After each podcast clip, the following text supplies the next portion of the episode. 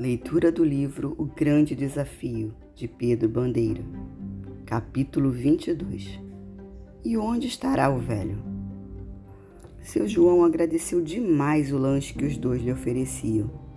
Nem se lembrou de estranhar um presente como aquele, oferecido por dois alunos do Cidinha às duas da manhã.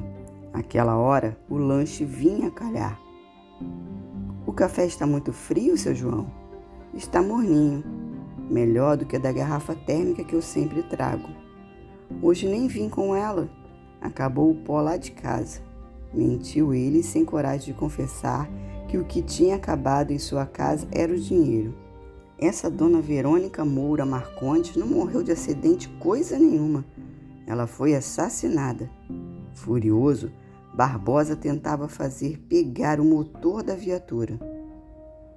Seu João o senhor lembra da noite em que o professor Federico saiu carregado daqui depois do acidente? O homem estava com a boca cheia, devorando com prazer o sanduíche. Daquela vez, ele nada tivera para trazer na marmita. O quê? Você está falando do acidente do diretor?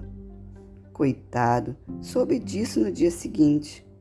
No dia seguinte, seu João? O senhor não viu o diretor sair daqui ferido? Isso deve ter sido antes de eu pegar no serviço. Durante meu turno, ninguém saiu daqui carregado. Tony suspirou baixinho. Foi Carla quem continuou. A que horas o senhor pega no serviço, seu João? Às seis. E o senhor não se atrasou na noite do dia 15? Nunca, menina. Eu nunca me atraso. Preciso desse emprego. Tenho seis filhos para, para criar. Um deles ainda é desse tamaninho assim. Quem poderia querer Dona Verônica morta? Barbosa balançou a cabeça, como se concordasse com a própria resolução que acabava de tomar. Em ocasiões como aquela, um manual não escrito de todos os policiais dizia: siga o marido. Os dois tinham voltado à esquina, fugindo do raio de visão do vigia. Tony não parava de raciocinar. No dia 15, eu fiquei na videoteca até depois das seis, Carla. Quando saí, o professor Frederico ainda estava na sala da diretoria trabalhando. Lembro perfeitamente. Como é que você sabe, Tony? A voz dele é inconfundível, querida. Eu o ouvi conversando com o filho. Então você está certo mesmo. O professor ainda está lá dentro, dentro do Cidinha. Tony sorriu triunfante. Ninguém tirou ele de lá, Carla. E sabe o que mais? Aposto que sei até quem fica tomando conta do velho. Quem? Lembra que o Leonildo não saiu do colégio no fim do expediente? É claro, exclamou a menina. Você acha que ele fica a noite inteira cuidando do professor? E é ele quem está informatizando a contabilidade, Tony. Vai ver, foi ele quem deu o desfalque. Tony balançou a cabeça. Acho que não. Seu pai confessaria o crime para cobertar logo o idiota do Leonildo? Claro que não.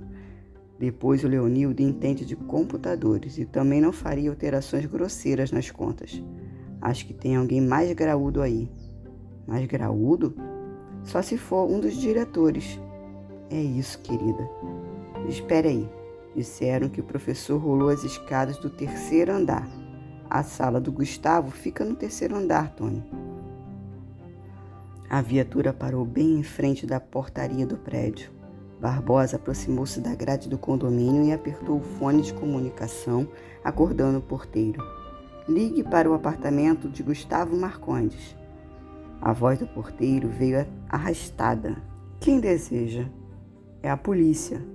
Tony e Carla lutavam para encontrar outras pontas daquele novelo. Os olhinhos da menina brilhavam. Ela estava lutando pela honra do próprio pai. Só não posso imaginar onde poderiam enfiar o professor Federico, Carla, pensava Tony em voz alta.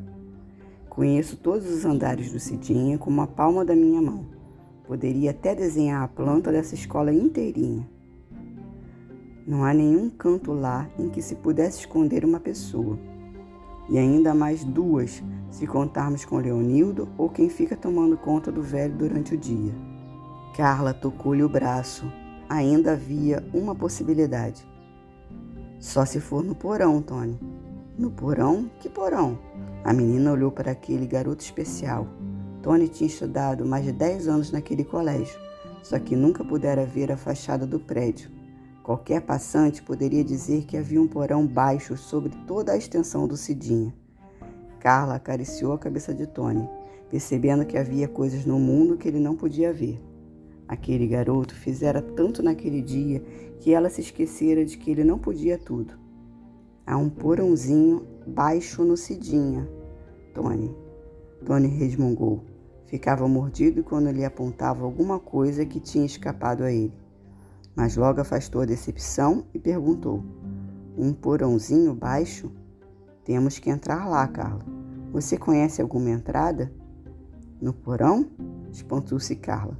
Você acha que eles jogaram o cadáver do professor no, no porão? Tony tranquilizou-a. Nada disso. O professor só pode estar vivo. Se ele estiver morto, você não acha que em duas semanas todo mundo já teria descoberto pelo cheiro do cadáver? É mesmo, é claro, Tony. E a entrada, Carla? Tem uma portinha baixa ao lado da escada da cozinha, lá nos fundos do prédio. Vamos, Carla, tem um plano.